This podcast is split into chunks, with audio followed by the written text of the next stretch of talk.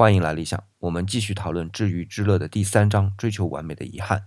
那在这一章中，王东岳先生举了很多例子来证明，随着事物的演进，功能不断的分化，也随之不完美起来。比如宇宙大爆炸理论，在大爆炸之前，我们说的事物是不存在的，因为无论是事物所存在的空间，还是事物发展的时间都不存在，而且所有的存在都是以能量的形式体现的。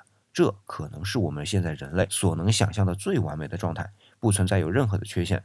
当大爆炸之后，除了时间和空间产生之外，物质也开始产生。目前知道的应当是三种基本粒子：夸克氢子和玻色子。虽然相对于能量，三种基本粒子已经不那么完美了，但是相对于接下来产生的物质，比如说质子、中子等，从功能上还是完美的多。